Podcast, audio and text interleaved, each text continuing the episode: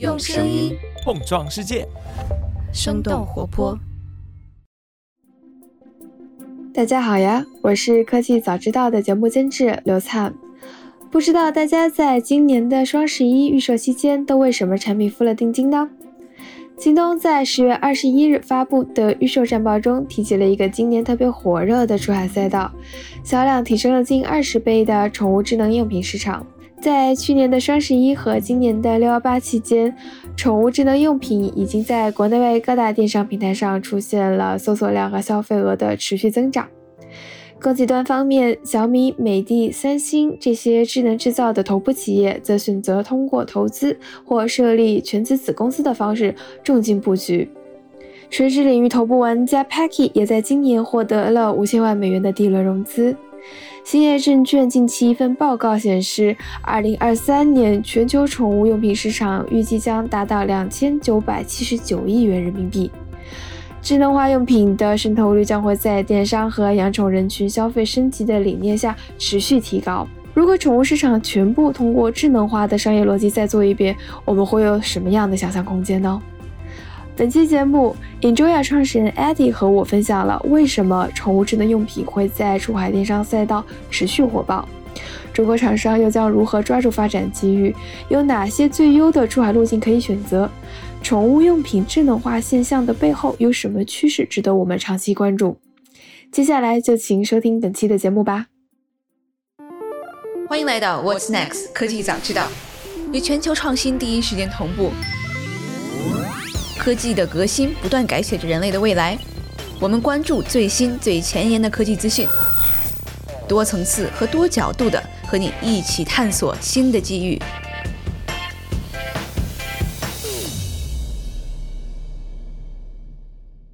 Hello，Hello，Eddie。Hello，Hello，Hello，大家好，我是 Eddie，现在呢在做宠物出海电商这个方向。然后目前呢是在美国的密歇根州这边，到现在应该有两年多的时间了吧。今年的整个宠物电商赛道，不管是在国内还是国外，其实都是非常热门的一个话题嘛。我自己可能个人有一个好奇，因为我有看到，就是今年六幺八的数据，像国内头部的一些电商，天猫呀、京东啊，他们其实都把宠物电商不单是单独作为一个赛道，就是拉进他们内部的这个考核指标里面，他们还会说去观察这个赛道里面一些细分品类的增长。呃，尤其是如果我们把整个宠物的赛道分成它食品用品跟宠物服务的话，宠物用品这一块儿这个增速是非常。快的，你觉得为什么现在大家如此之关心宠物电商这个赛道？从你在海外做这个行业的角度来看，为什么增长会这么快呢？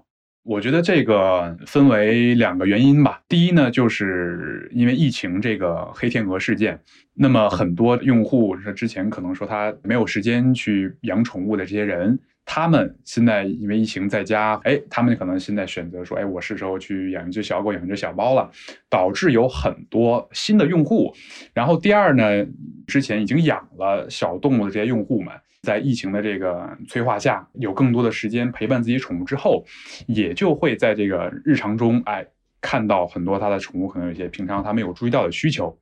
那么也就刺激了他的一个购买欲望，所以大家就能看到，其实疫情之后啊，大家对于宠物的这个消费品的一个购买的热情非常激昂的。美国跟国内如果让你去对比的话，你觉得增长趋势是大家差不多，还是说美国它这边更火热一些，海外更火热一些？国内的在电商上的势头比美国可能要稍微再火热一些，但因为国外的宠物市场可能我们讲它比较成熟的一个状态，所以说它的增长呢也是一个比较偏线性的一个增长。但是因为大家的购买力上有一些比较优质的这些用户啊。还是说，在这个阶段的消费上，比之前我们能看到有非常多的一个增长。其实，美国在疫情之前，类似于在购买上可能还是偏传统一些。那么，像之前线上的一个覆盖率，可能我们观察下来能有个百分之十八左右吧，差不多这样的一个数字。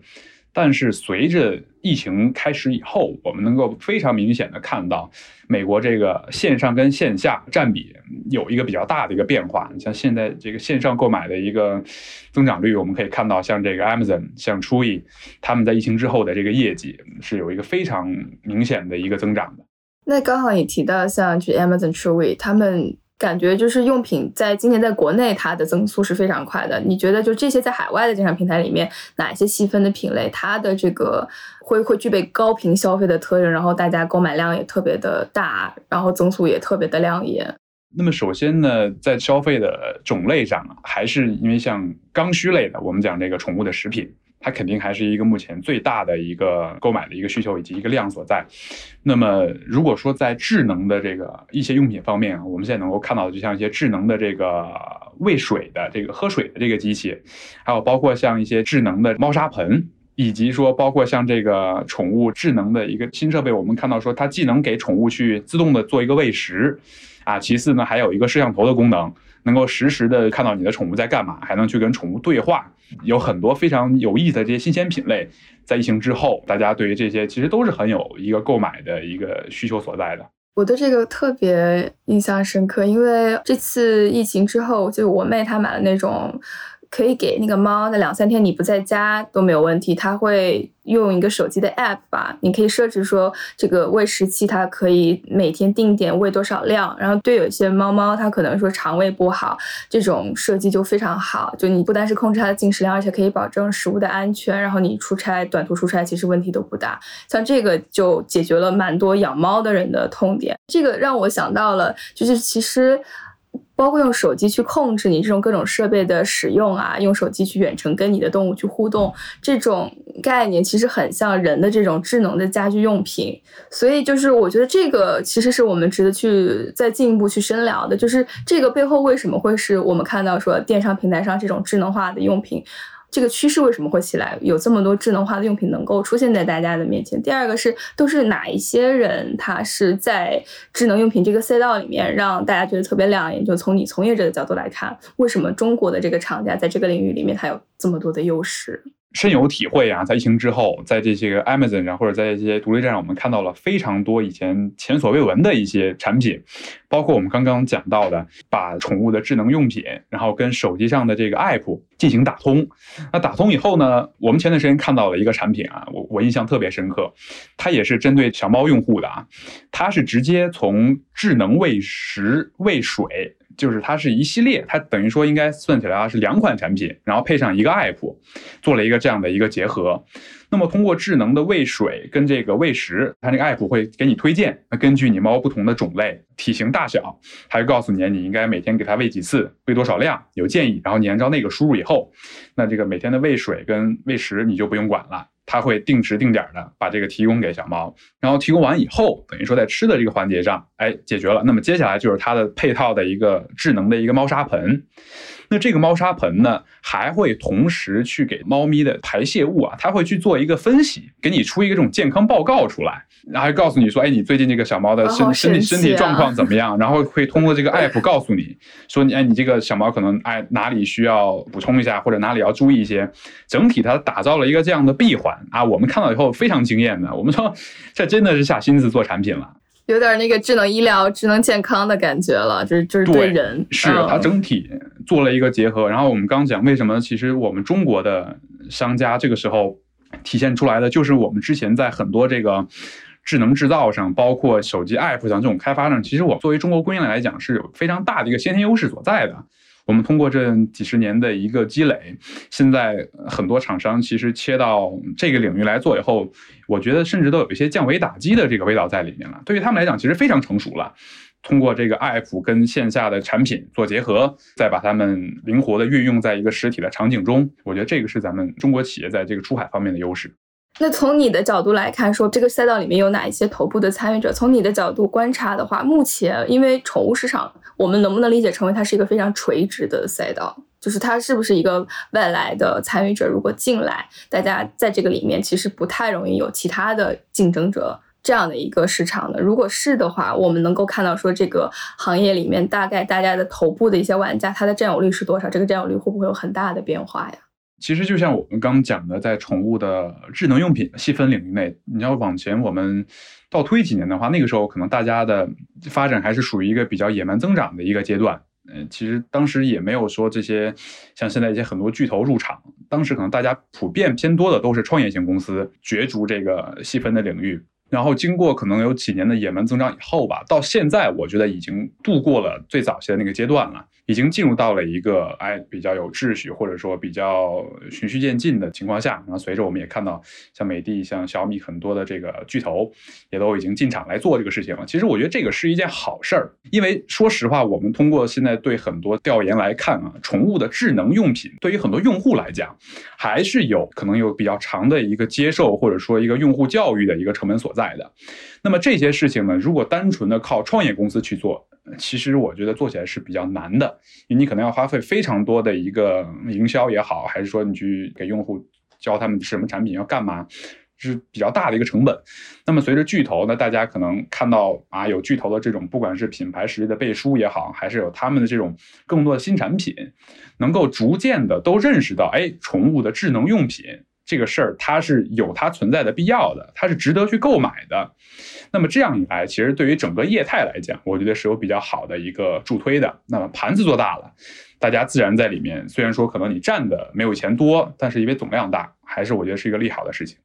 你的角度来看，比如说之前那些创业公司，他在开始打开这个智能用品赛道，然后尤其是他去海外去做一些布局的时候，他这个出海的路径是什么样的？因为电商其实，在出海这个业务里面，其实一般大家可能会分行业嘛，比如说我可能会去分游戏，然后电商和游戏都是出海的一个逻辑，但是游戏电商跟游戏本身它出海的方法就会不太一样。那游戏可能就是说我更强调我的本地化运营，然后但它不会。或者说过分的依赖说线下的渠道，但电商在出去的时候，它其实对线上的渠道，呃，尤其是我们说服装美食类的，它其实是对线上的渠道，包括你线上的营销获客、社交媒体矩阵，它很强调。我们看宠物电商去出海的时候，它是不是按照电商这个逻辑，还是说，哎，我其实对线下的渠道我也会去做一些拓展，我也是有一个先后的顺序。咱们中国的厂商在初期去做这个事情的时候，出海的路径一般是什么样？如果我们去做宠物的这个出海，目前我们一般看到比较主流的，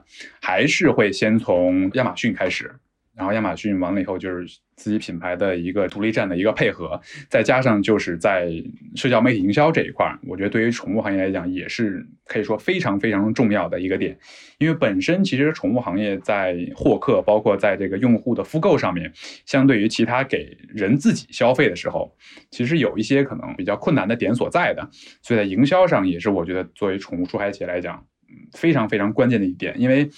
我们其实。客观的来讲，咱们中国的出海企业不缺好产品，我们现在产品放到市场上是非常能打的。但因为我们离市场比较远，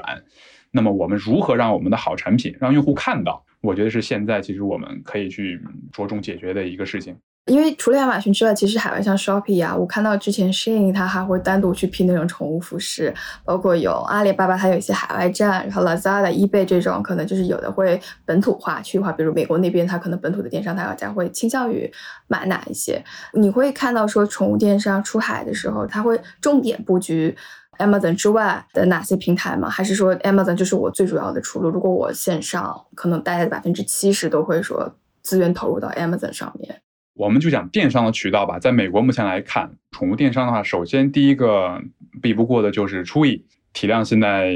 可以说是跟 Amazon 起码在宠物这一块是不相上下的一个状态。独立站的话，就是跟我们刚讲的获客比较困难，你要解决获客成本的持续现在走高的一个状态下。综合这几个平台啊，可能这个亚马逊还是目前不管是在投入产出比上，还是说在一个用户的一个客流量上，我觉得是值得去投入、值得深耕的一件事情。那他们不会去考虑建独立站吗？因为有一些电商他在讨论这个问题的时候，尤其是宠物用品这一块儿，如果你去做智能化，他们可能会认为，哎，我的用户比较高端，然后他也对自己的什么页面设计啊、功能设计，他会觉得这个是你产品体系的一部分。如果你的界面简单美观，跟你的产品美学是一致的，那我觉得我对你的品牌信任度会增加，会有这种考虑在里面吗？因为嗯，我觉得现在我们在亚马逊跟独立站现在应该是一个相辅相成的一个关系，这两个我觉得现在一定是都是必不可少的。那么可能你先通过亚马逊有一个这样购买的渠道以后，如果说真的要深耕海外市场的话，那么有一个属于自己的独立站，然后去做自己的品牌，有自己品牌的这些定位啊，让用户可能通过一些我们的营销渠道之后，知道你的品牌进入你的网站，了解更多关于你的信息。然后最终产生，不论是在你独立站购买还是在亚马逊购买，但是这两个我觉得现在一定是需要去做一个结合，才能更好的打开市场。那假设我是一个宠物电商，如果我去做出海的话，我会在这些平台上面，比如说布局不同的产品吗？我在 Amazon 上，我可能认为它更大众化一些，我就会布局一些全品类。但是我觉得，我也希望让别人对我的这个品牌有一些忠诚度，而且我想减少流量上的投入，因为 Amazon 你可能也要去竞价嘛。初意上，如果我们去布局的话，我会考虑跟 Amazon 布局一样的商品吗？还是说，我觉得我会差异化的去布局？因为毕竟它就已经是做到像 D to C 这样的方式了嘛。其实，像目前我们的团队里面是有两位成员，就是来自于初意的，之前就是在初意工作，也跟他们聊了很多。嗯，初意可能对于我们的中国卖家来讲，稍微有一些困难的点就在于说，初意是必须要跟他们的类似于我们讲。招商部门做沟通的，就是说我们不能直接自己去上架商品，必须得是跟他们去取得一个联系，然后他们要对产品去做审核。包括目前其实像初意的话，是有两种主流的一个方式，它的供应商呢目前是分两类，第一类呢就是我们叫的是 job shipping 类的供应商，就是初意会把你的产品放在他们的网站上，等于说把初意的流量借给你，然后有用户从初意下单了以后。你直接给这个用户去发货。第二类呢，就是我们所大家肯定比较希望的，就是初一会直采，直接来进行对这个一个大宗采购，然后进入他们的仓库里面，然后由他们来进行这样的一个销售。所以说，我觉得如果说有机会能跟初一达成这种合作的话，那还是非常大的一个对量上有一个这样的提升所在的。如果要达成这样的合作，它会有一个，比如说门槛跟标准吗？是说什么样类型的就是大客，我会让你去这样做？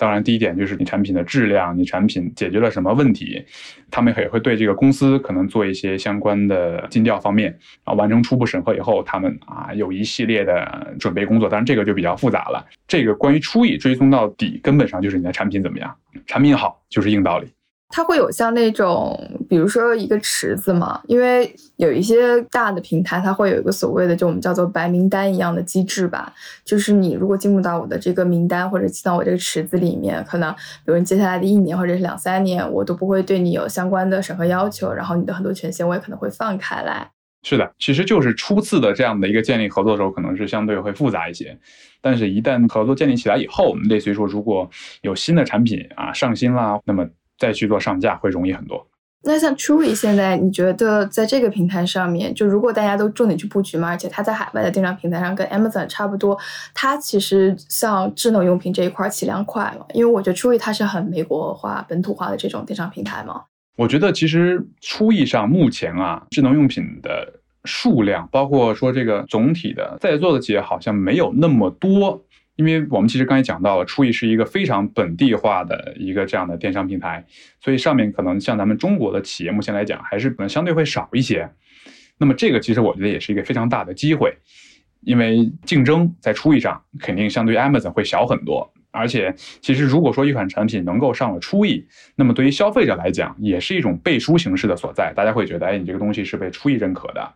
那么你的质量、你的这个产品用起来应该就是没问题的。就我们刚好可以就这个逻辑来聊一下。就您觉得像 Chewy 这种公司，它的它的主要收入来源是从哪儿来呢？它是跟 Amazon 差不多的逻辑吗？像初意呢，这个其实就是非常有美国本地这种商业的一个特色所在啊。因为在咱们国内，肯定这个基本上大家现在淘宝、天猫这种都是比较集合式的。但像一种完全垂直在宠物上的电商，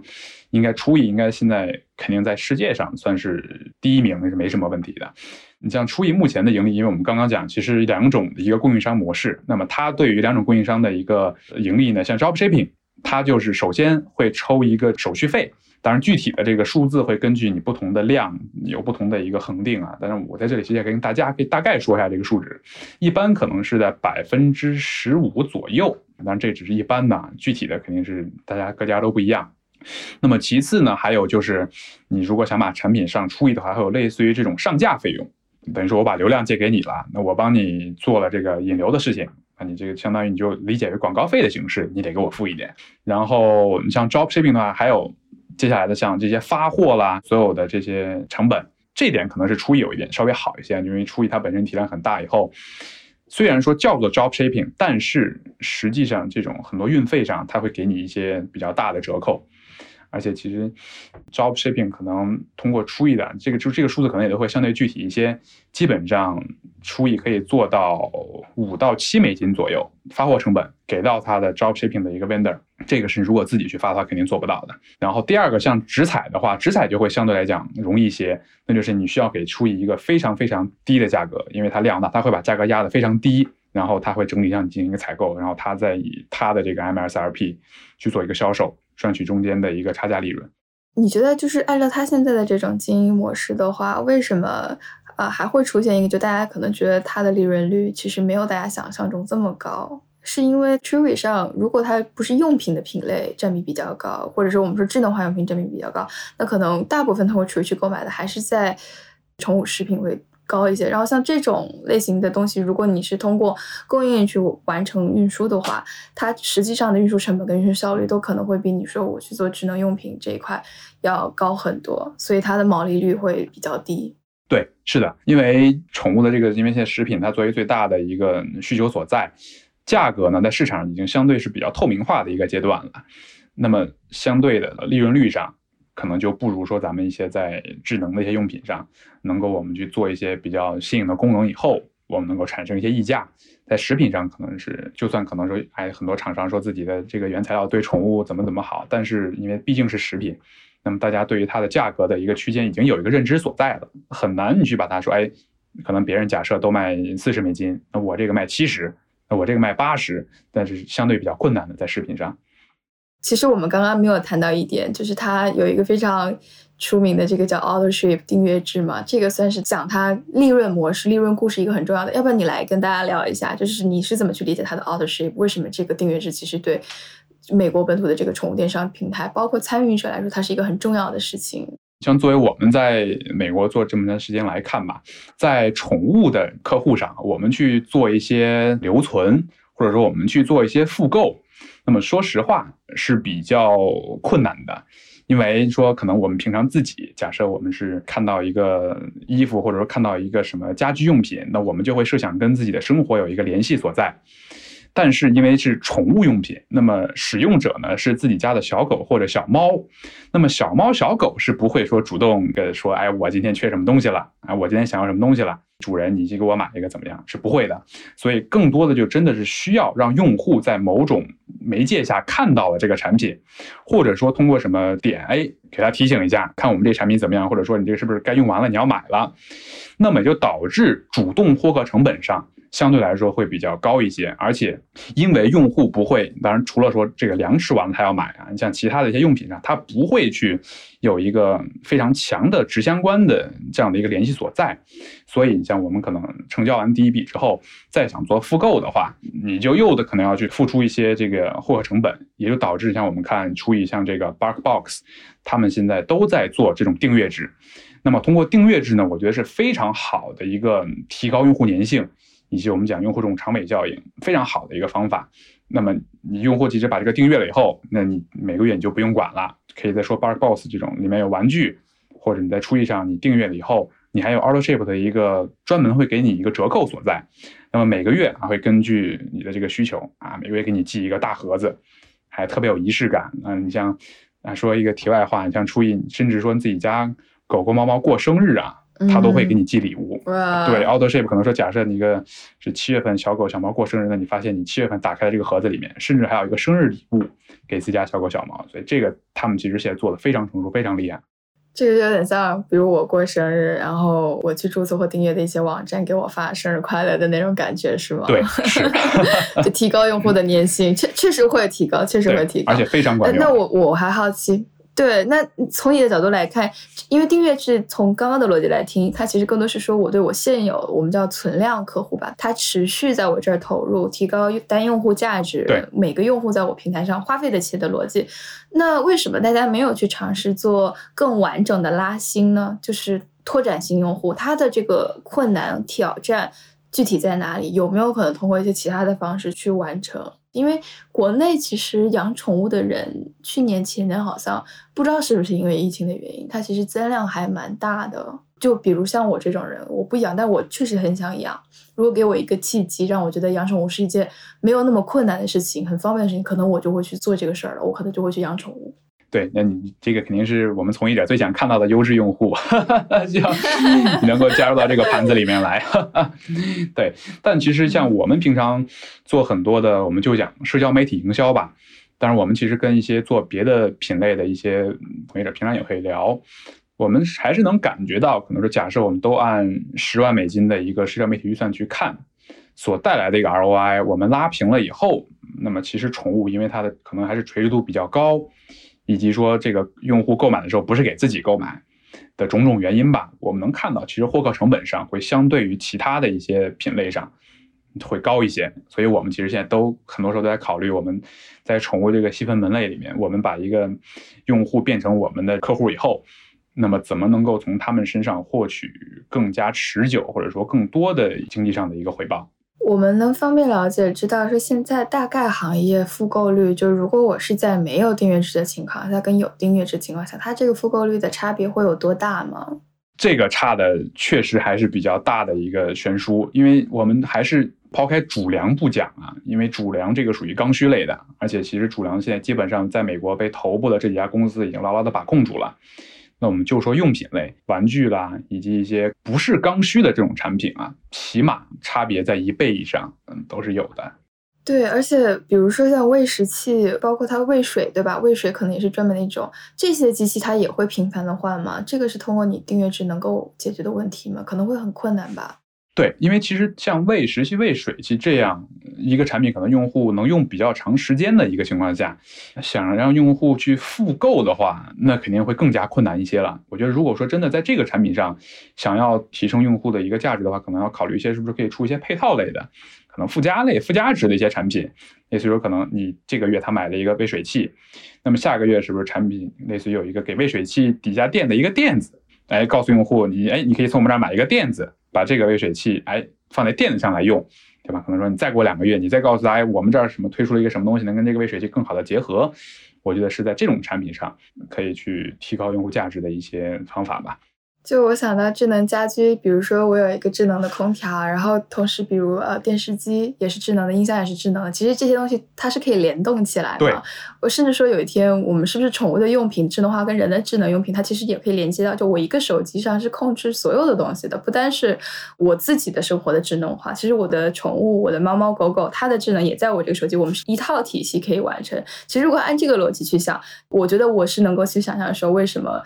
就是很多智能硬件制造商，他会就是觉得说这个是一个领域的布局，因为我人的场景已经布置完了，但是跟我人密切的一些其他的主体，他的一个生活的场景是不是也能够嵌入到我人的这个场景里面来？我可以去做一个布局。我觉得这个有可能，只是我觉得它会是一个思路。嗯。是因为这个其实想象空间是非常大的，因为随着我们讲现在很多 Z 时代的年轻人逐渐的进入到一个消费的人群中以后，那么他们对于这种智能化的产品接受度其实是非常高的。那么随着他们我们讲消费力可能越来越高，包括接下来三年五年以后进入到一个核心的消费圈层以后，我们去推出很多这些智能化的产品，在接受的这个成本上肯定会低非常多。那么他们都已经习惯这种模式了。你刚刚提到 Z 时代，是你觉得宠物的这类人群，如果让你去打标签，包括它现在的，包括它未来的潜力人群，还是会它会有年龄啊、性别啊，或者是嗯，像目前我们美国的宠物行业内，可能消费人群最多的，我们讲年轻人的话，可能是独居的年轻人。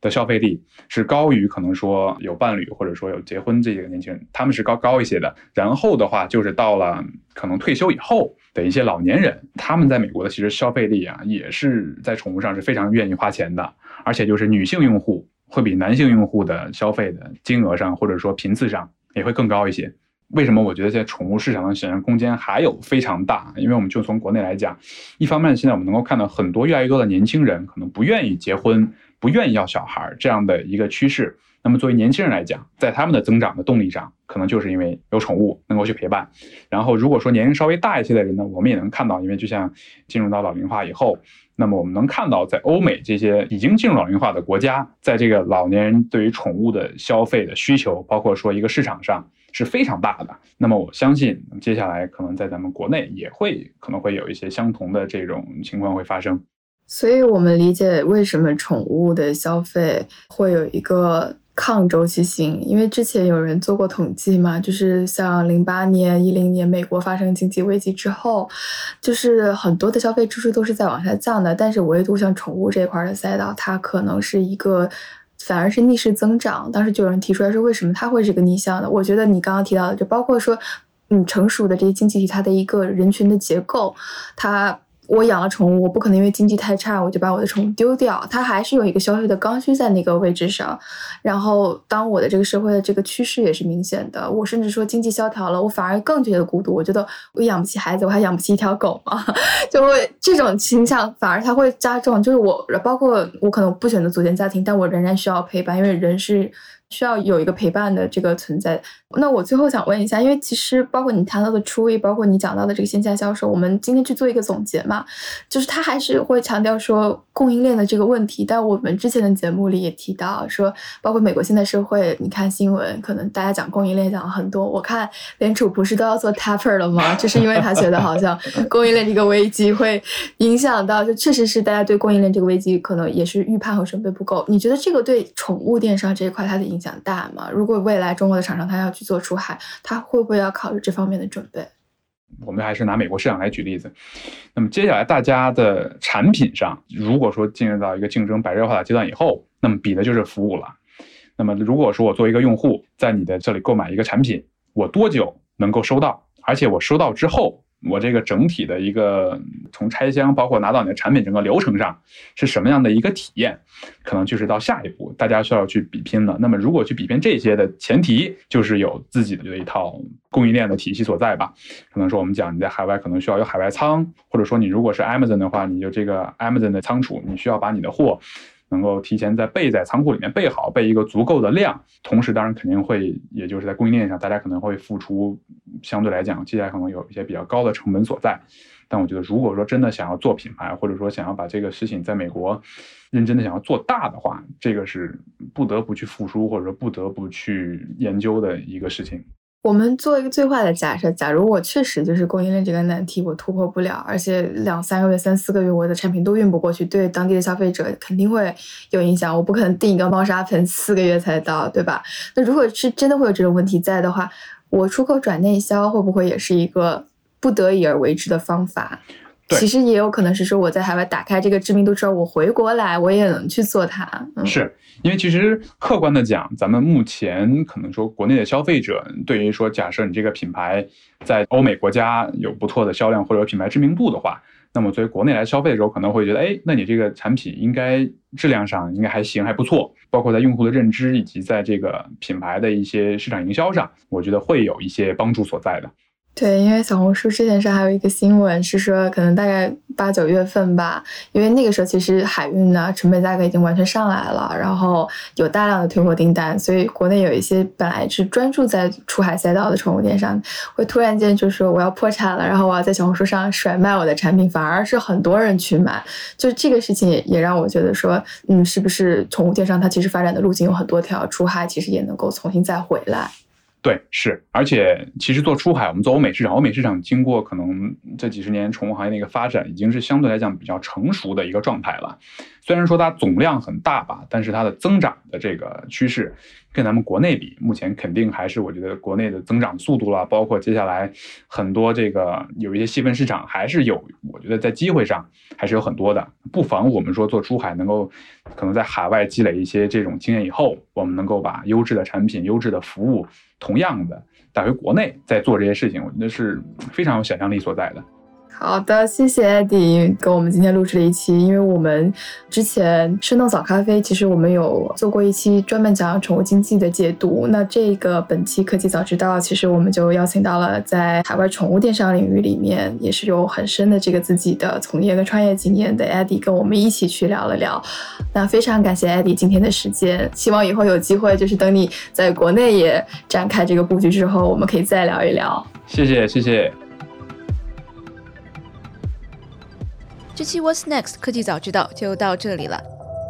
听完之后，如果你有任何的想法，欢迎在评论区里面给我们留言，我们每一条都会认真的看。如果你喜欢我们的节目，请记得给我们五星或者好评，分享给更多的朋友，也会对我们非常有帮助。你也可以单独写邮件给我，邮箱地址是听 t i n g at 声点 f m，我都会一一回复。那同时，公众号和微博也可以搜索“生动活泼”，声是声音的声。节目相关的更多信息会在公众号里出现，微博和公众号都会有不定期的福利给到大家。